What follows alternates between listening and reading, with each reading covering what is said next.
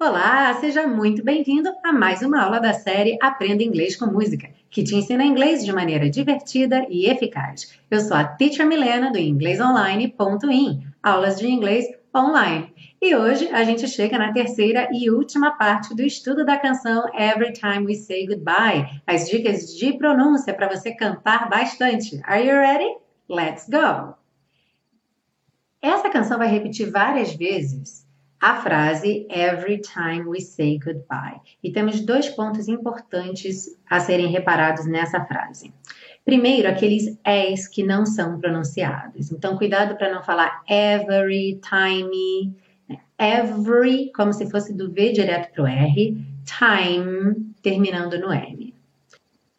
A palavra goodbye tem esse D no meio que eu marquei de vermelhinho, consoante oclusiva.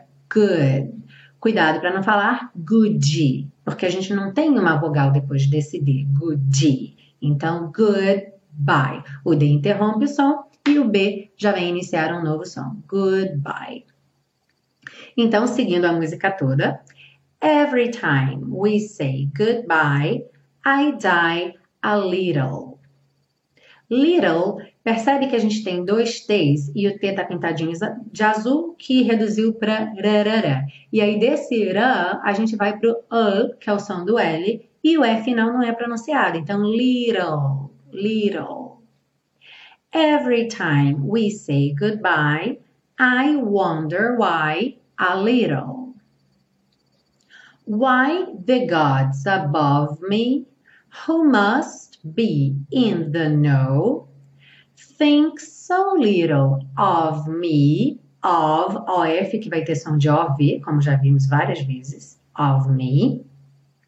They allow you to go. When you're near. Então aqui a gente junta when you're. When you're near, there's such an air of spring about it. Então aqui tem o an air, juntinho, of, com som de V, e about it, rarará, nesse T do about, about it. I can hear a lark somewhere. Então, aqui também lark, cuidado para não falar larky, lark. O K somente termina essa palavra, dá um acabamento, lark. Somewhere, begin to sing about it. There's no love song finer, but how strange the change from major to minor every time we say goodbye.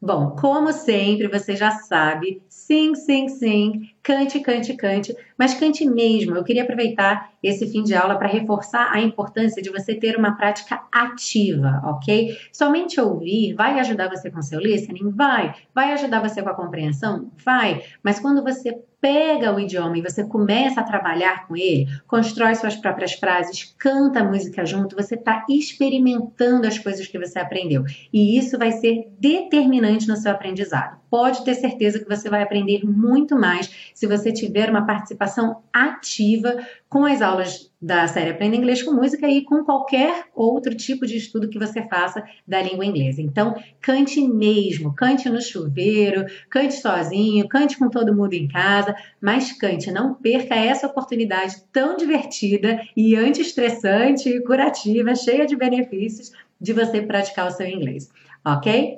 Não esquece de pegar seu PDF com as anotações de pronúncia para te ajudar. É só clicar aí no link que está na descrição dessa aula e a gente se vê semana que vem com mais uma música nova na série Aprenda Inglês com Música. Eu sou a Teacher Milena and see you then. Bye bye.